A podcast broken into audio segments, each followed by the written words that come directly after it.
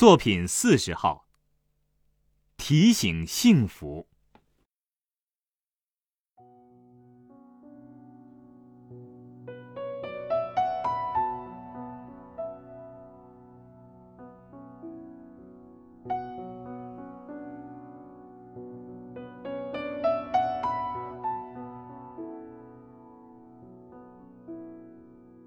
享受幸福是需要学习的。当它即将来临的时刻，需要提醒。人可以自然而然的学会感官的享乐，却无法天生的掌握幸福的韵律。灵魂的快意同器官的舒适，像一对孪生兄弟，时而相傍相依，时而南辕北辙。幸福，是一种心灵的震颤。它像会倾听音乐的耳朵一样，需要不断的训练。简而言之，幸福就是没有痛苦的时刻。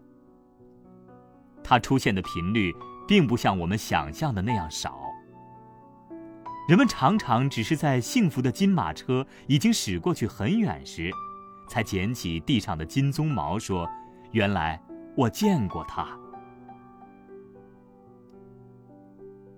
人们喜爱回味幸福的标本，却忽略它披着露水、散发清香的时刻。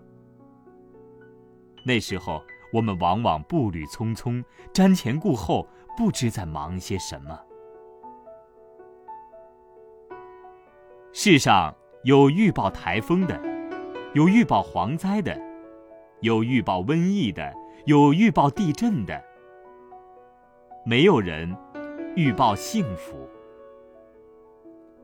其实，幸福和世间万物一样，有它的征兆。幸福常常是朦胧的，很有节制的向我们喷洒甘霖。你不要总希望轰轰烈烈的幸福。它多半只是悄悄的扑面而来。你也不要企图把水龙头拧得更大，那样它会很快的流失。你需要静静的，以平和之心，体验它的真谛。幸福绝大多数是朴素的。它不会像信号弹似的在很高的天际闪烁红色的光芒。它披着本色的外衣，亲切温暖的包裹起我们。幸福不喜欢喧嚣浮华，它常常在暗淡中降临。贫困中相濡以沫的一块糕饼。